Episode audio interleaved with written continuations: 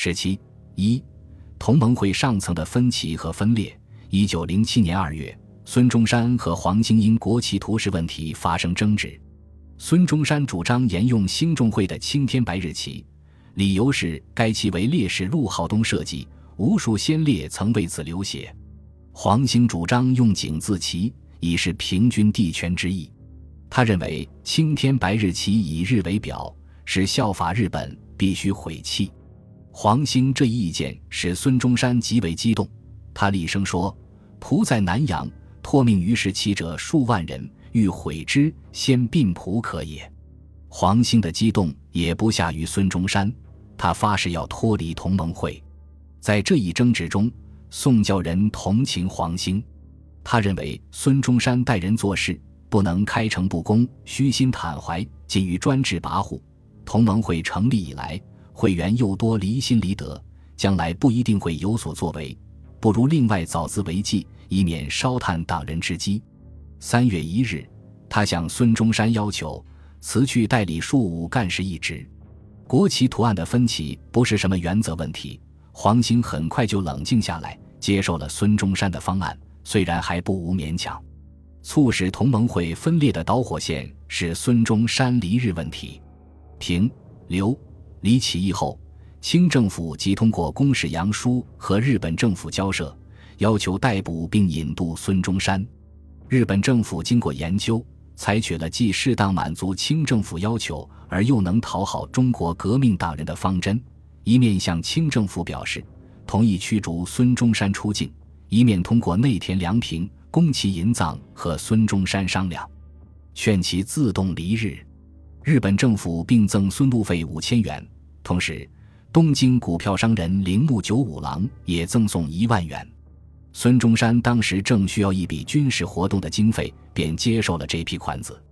二月二十五日，内田良平在东京赤坂区红叶馆设宴为孙中山送行，赴宴者有黄兴、张炳麟、胡汉民、汪精卫、刘师培、宋教仁、田同、张继、汪东以及宫崎银藏、青藤幸七郎和田三郎等。三月四日，孙中山携胡汉民。汪精卫、宣野长之、池亨吉等离日赴港，转往南阳。同盟会会务交由黄兴主持。三月二十三日，宋教仁携白鱼环，日人古川清离开东京，赴辽东运动马贼，企图在东北起事。四月，黄兴应孙中山召赴香港，准备潜入广东肇庆，运动清军郭仁章部反正。同盟会庶务一直交刘奎一代理。由于民报社经费困难，孙中山离日前从铃木九五郎赠送的一万元中提出两千元来存放于民报社。张炳麟嫌少，认为一万元应全部留下。孙中山离日后，接受日本政府赠款一事传出，参加同盟会的平山周、北一辉和田三郎等首先和中介人宫崎银藏等吵了起来。张炳麟、张继、谭仁凤。田同等也议论纷纷。张继说：“说走就走，要他钱干什么？”张炳麟把挂在《民报》社的孙中山照片撕下来，披上“卖《民报》之孙文英集”撤去等字，寄到香港。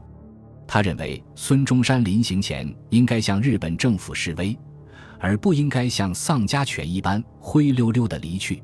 刚到日本不久的刘师培叫得最厉害，说是孙中山受贿了。一时满城风雨，不可开交。宫崎银藏虽曾进行调解，但效果不大。就在这个时候，传来了黄冈起义、七女湖起义先后失败的消息。同盟会的内部矛盾犹如火上加油，反对孙中山的人日益增多。张继大闹民报社，扬言革命之前必先革革命党之命。张炳麟等催逼刘奎一召集大会。汲取孙中山的总理职务，改推黄兴。刘师培自己想掌权，并企图援引北一辉和田三郎为同盟会干事。刘奎义抵制了张炳麟等人的要求。他认为孙中山接受赠款是为了供应起义军需，出于不得已。当时又在筹备清联起义，革除总理将会使起义军陷入极大困境。因此力排众议，并和张继纽打起来。六月十七日，孙中山派宣野长之回日和宫崎银藏、三上丰一等秘密购买枪械，并租船运输。经过和厂商洽谈，购得村田式快枪二千支，每支带弹六百发。村田式在当时的日本已经落后，但在中国还不失为先进武器。是为平山州和田三郎、北一辉等得知，转告张炳麟和被张继从辽东叫回来的宋教仁，立即又激起了一场风波。张炳麟吵吵嚷嚷地说：“孙某所购军火是村田式，这种式子在日本老早不用了，用到中国去，不是使同志白白丢了性命吗？可见的孙某实在不是道理，我们要破坏他。”于是，张炳林便用明码电告香港《中国日报》，说是谢列难用，请停止另购。由于用的是明码，孙中山等认为泄露了军事机密，非常恼火，便由胡汉民写信至本部谴责，声言要执行纪律。不久，又派林文返回东京，禁止张炳林、宋教仁，不让他们再干预军事问题。九月十三日，孙中山致函宫崎银藏。表示自此不再信任平山周、北一辉、和田等关于运动日本方面的工作，要宫崎一人历任其难。同盟会本部、民报社中人均不必与之商议。在东京同盟会严重混乱的情况下，刘奎一写信告知黄兴，又写信给冯自由、胡汉民，引用“万方有罪，罪在一人”的譬语，要求冯。胡劝孙中山向东京同盟会本部引咎谢罪，孙中山复函谓：党内纠纷为事实足以解决，无引咎之理由可言。他表示可以辞去总理一职，但必须在同盟会本部及张炳麟承认不是之时。黄兴复函则为：革命为党员生死问题，而非个人名位问题。孙总理德高望重。诸君如求革命得有成功，岂勿误会而倾心拥护，且免陷行于不义，表现了维护团结的正确态度。经过这次风潮之后，孙中山就不大愿意过问同盟会本部的工作了。同盟会的内部矛盾虽然爆发在几个具体问题上，却反映了深刻的思想分歧，有着特定的历史背景。当时，在俄国1905年革命影响下。日本社会主义运动正处于活跃阶段。一九零六年，社会民主党以社会党的名义重新建立。一九零七年，罢工斗争进入高潮。同年二月，日本社会党分裂为两派。片山前，田天铁二提出议会政策论，主张通过争取普通选举权和议会斗争来实现革命，成立社会主义研究会。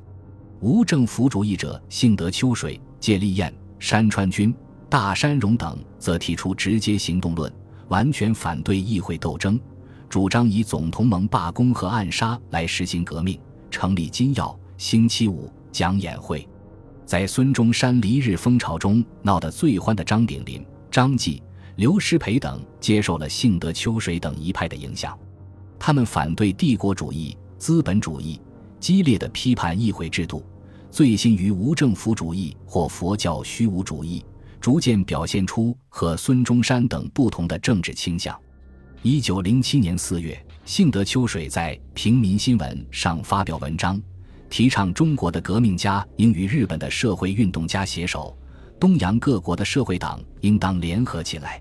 张继、刘师培赞同幸德秋水的意见，联络流亡在日本的印度革命党人。共同发起组织亚洲和亲会，推张炳麟起草宣言书。宣言书用中英两种文字印成，中文定名为《亚洲和亲会约章》，其主要内容为：宗旨在反抗帝国主义，其使亚洲已失主权之民族各得独立。会员凡亚洲人，除主张侵略主义者，无论民族主义、共和主义、社会主义、无政府主义。皆得入会，义务以亚洲诸国，或为外人侵蚀之鱼肉，或为异族支配之庸奴，其灵仪悲惨已甚，故本会义务当以互相扶助，使各得独立自由为止。二亚洲诸国，如一国有革命事，与国同会者应互相协助，不论直接间接，总以功能所及为限。约章规定会员每月聚会一次。由于受了无政府主义的影响，和亲会不设会长、干事一类职务，声明各会员皆有平均力权，各以以亲睦平权之精神尽相等之能力。一九零七年七月，亚洲和亲会正式成立，参加者有中国、日本、印度、菲律宾、安南诸国的革命者。中国方面入会者有张炳麟、张继、刘师培、何震、苏曼殊、陈独秀、吕复、樊光、陶铸、野公等数十人。日本方面入会者有幸德秋水、山川君、大山荣、芥立彦、竹内善硕等人。